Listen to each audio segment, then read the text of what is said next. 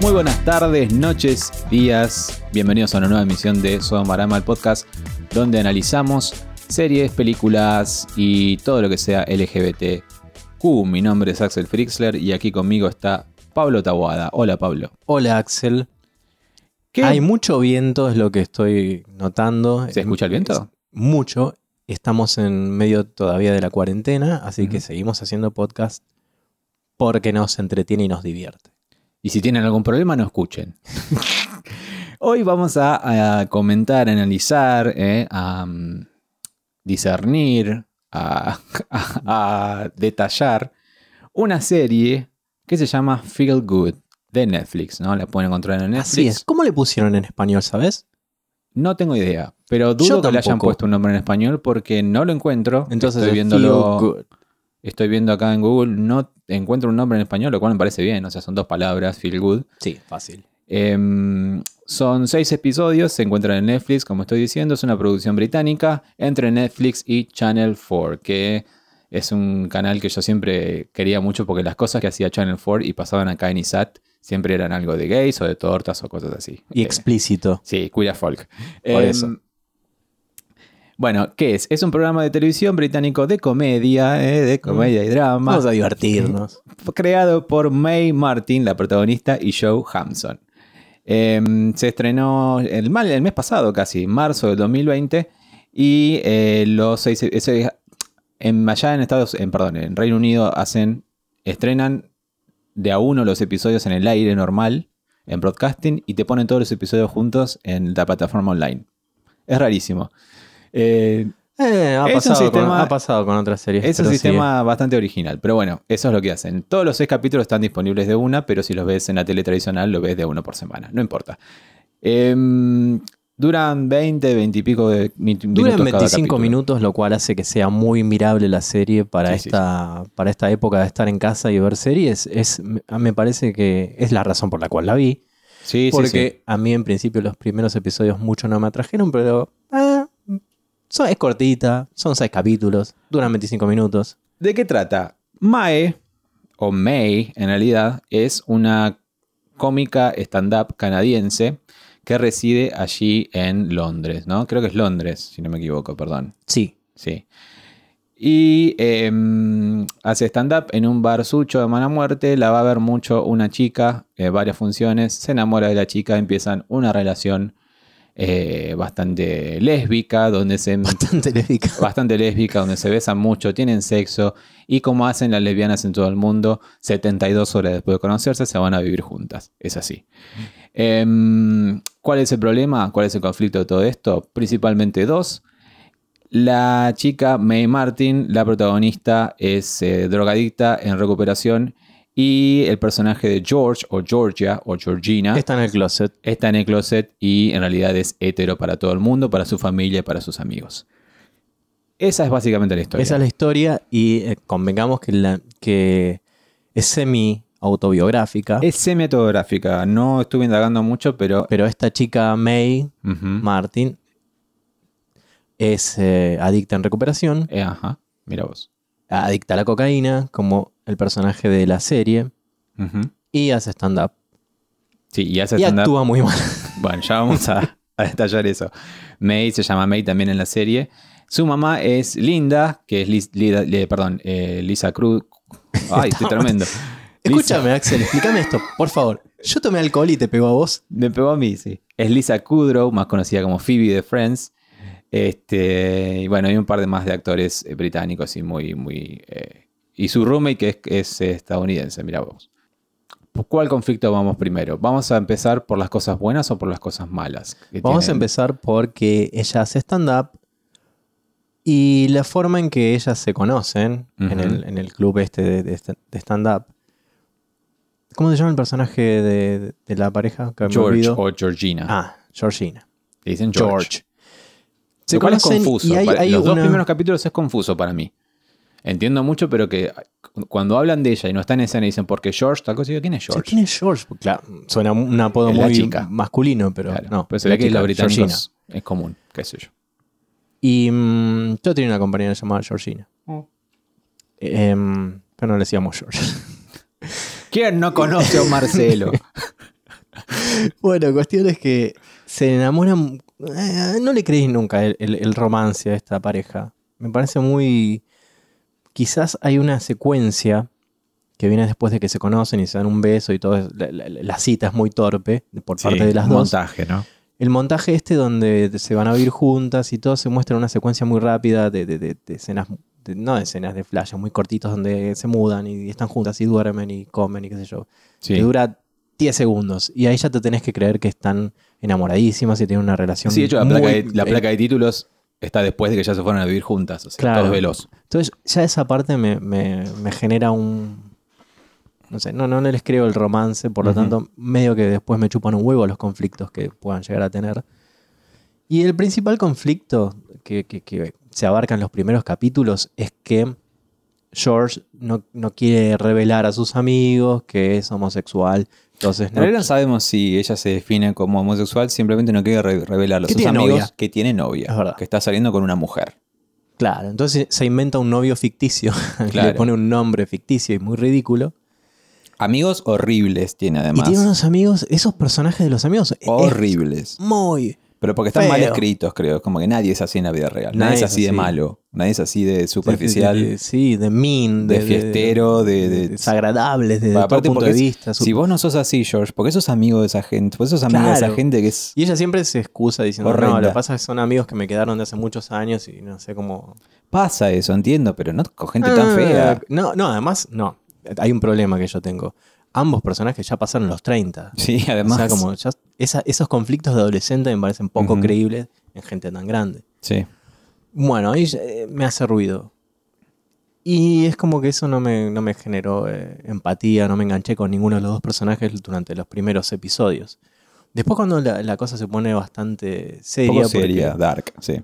porque May tiene este tema con la adicción, que al principio lo niega, pero a uno le parece algo gracioso, que lo niega porque parece que realmente está recuperada. Y después vamos a, vamos a, a ver que ella tiene problemas serios in- internos, que incluso desarrolla una, adi- una adicción a, a George. Porque Claro. cuando ella se va a un casamiento, ella no puede estar viviendo sin George. Sí. Y todo el tiempo que, que le aparece drogas alrededor es como que aparece Ese la efecto tentación. Me gustó. Ese efecto me gustó, que cada vez que a May le aparece la tentación de la droga, hay como un, Un zumbido. un una- zumbido muy que molesto. suena, como dije, bueno, entiendo un poco eso. Eh, no porque yo haya sido adicto a la cocaína, pero digo, entiendo que una persona puede pasar por eso y es- me parece una linda manera de retratarlo. ¿Cuál es el problema con May y sus problemas? Es que May, la- la- no el personaje, sino la actriz y creadora de la serie, May Martin, es muy mala actriz. Muy mala actriz. Y eso es triste porque ponerle que es mala haciendo drama, te entiendo, sos comediante. Es mala haciendo comedia también. No, lo peor no es eso, es mal haciendo de sí misma. Ahí tiene un problema mala. tremendo. Tiene un problema enorme también que es muy inexpresiva su cara y tiene los ojos demasiado grandes para ser tan inexpresiva. Y es una cosa que parece que está como todo el tiempo, parece una, como un muñeco chirolita, como un muñeco de, de- de ventrílocuo.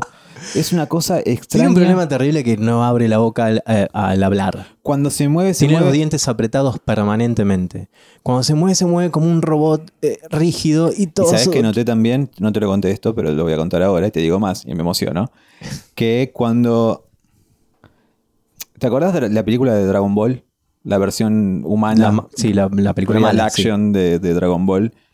Que lo que tenía el protagonista que hacía Goku era que actuaba y te decía, ponele, hagamos una actuación, decime, hola, ¿cómo estás? Hola, ¿cómo estás? Hola, estoy bien, ¿vos? Muy bien, estoy contento. No se transmite por audio lo que estoy haciendo, pero es como esperar a que vos hables para que yo empiece a actuar. Y cuando mientras vos estás hablando y contándome algo, no actúo. Me- Simplemente no actúo, espero me quedo eh, inerte y espero que... que- a decir mi línea. Eso es lo que hace esta chica en varias escenas y sobre todo las escenas que tienen que ser graciosas. Y es como que está incómoda todo el tiempo. Es como Kristen Stewart en Crepúsculo, que está Pará. incómoda todo el tiempo. Esas escenas donde tienen que ser graciosas, se nota que los chistes se los escribió ella misma y no resultan No graciosos, resultan... resultan. ¿Ah? ¿Qué, qué, qué tiene que ver na- nada? ¿Por qué metes todo el tiempo chistes como si fuera un acto de stand-up cuando estás actuando? Es una ficción. Se, se ve que no- la mina no sabe separar. Estoy haciendo stand-up Y estoy actuando. actuando. Hay un problema ahí. Hay un problema grande y es, es raro. Primero porque estamos ante Y una es época... raro que nadie lo haya. Mirá que leí varias críticas y nadie señaló este problema. Como todos halagan lo, maravilloso de a, eso todo voy, esto. a eso voy también. Es. em, igual crítica de Netflix, tomémosla con pinzas porque muchas están compradas también. De lo que sea. Em, pero lo que voy es, hay un fenómeno en los últimos 10, 12 años que está, tengo mi serie acá, mi proyecto, me llamo Lina Dunham, eh, Aziz Ansari, me llamo, eh, ¿cómo es? Me llamo Philly, Phoebe, Phoebe Waller-Bridge, Me soy Fleabag. llamo Sebastián Weinreich. Me llamo quien sea, tengo mi serie que va a ser sobre mí, va a ser yo, básicamente el personaje, lo voy a producir yo, escribir yo y protagonizar yo. Y eso a veces sale bien, como Fleabag, o Girls, o Master of None, y a veces sale mal, como esta serie. Hay veces que sale Que mal. no sé, igual no sé, a lo mejor tiene, le renuevan por otra temporada, no lo sé. Qué sé yo. A mí no, no, me, no me gustó. Eh, pero digo que Yo no necesito otra temporada de esta serie. yo no necesito. Estoy bien no. así. Pero lo que, a lo que voy es, es una linda e interesante mirada mal contada. Puede ser una linda historia, pero está mal contada. Eh, hay muchas Hay otras otra, series. hay otra serie de personajes que son importantes, que son eh, el grupo de ayuda de gente que, es- que está mm, adictos en recuperación. Ujú. Y en ese entorno de May, que, que ella mm, se niega a estar con, con esos, con esa gente, porque ella dice, no soy adicta, ya estoy La curada, típica ya está". ronda de adictos. La típica ronda de adictos, y ahí conoce algunos personajes que pueden llegar a ser interesantes, pero no, no llegan a serlo para No. mí. Una mujer que está medio, lo- medio loca y que, que se Es hace muy a mí, que Hay no, hay una que es mitómana. Después está la rubia, que tiene una hija que es artista y que tiene un- Que o casualidad es torta también. y que después tienen como un pequeño fugaz romance, no sé, sí, afer, lo que sea. Que es un personaje también mal escrito, porque es- todo muy exagerado, o sea, muy, Muy, muy, muy. exageradamente, todo muy ridículo. Hay dos cosas que no te digo que salvan, pero sí que son muy disfrutables. Primero es el personaje de George, está muy bien actuado. Tengo que decirlo, muchos no van a captar lo que digo, pero quizás muchos viejos sí. Es igual a Margot Kidder, a la actriz que hacía de Lois Lane en las primeras películas En de la Superman. primera Superman. es igual. Te juro que si vos viste. No me acuerdo. Sí, Bueno. la vi, no me acuerdo. Si tenés presente las primeras películas de Superman y ves esta serie, vas a decir, esta chica es Lois Lane. Pero Ah, bueno. Yo tengo un problema con ese personaje, con esa chica que. Hay una que hace, la, la que hace de la mejor amiga. No, es, es igual, igual, no es es igual. igual. Yo digo, Las se me confunden, digo, pero no, es no, era la otra no- esta. no son eh, iguales, era- para acá. mí son iguales. Digo, no, deben ser hermanas. Los personajes son hermanas mellizas. Bueno, ella es muy buena, es muy buena actriz y salva bastante las escenas, es efectiva. De hecho, hay una escena que me hizo reír real y yo dije, bueno, vale la pena, grabemos podcast porque me reí bastante con esta escena que es cuando ella ya está eh, dentro de sí misma, se sabe lesbiana. Ella es eh, Sí, ya sé, lo que, ya sé lo que vas a decir. No quiero spoilear el chiste, pero bueno, ya fue.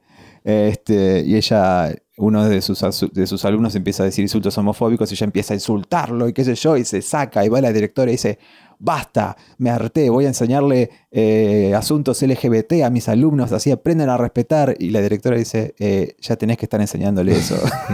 Eh, Esa, esa es tu función en tu cargo. Dos de tus alumnos son trans. O sea, ya- Ella dice, ¿en serio? Sí. ah, bueno. o sea, porque ahí se venía la típica escena de voy a ser el héroe. Voy a, que- hacer- voy a generar un Claro. cambio en este colegio. Y la, como es la sociedad de los poetas puertos. Y no, mira, ya, ya está. Si no, si no lo haces está mal porque haces más tu trabajo. Bueno, eso me hizo mucha gracia. Y la otra cosa que salva la serie es Lisa, Ku- Lisa Kudrow, que cada una de sus escenas son Sí, a pesar de que ella aparece fresco.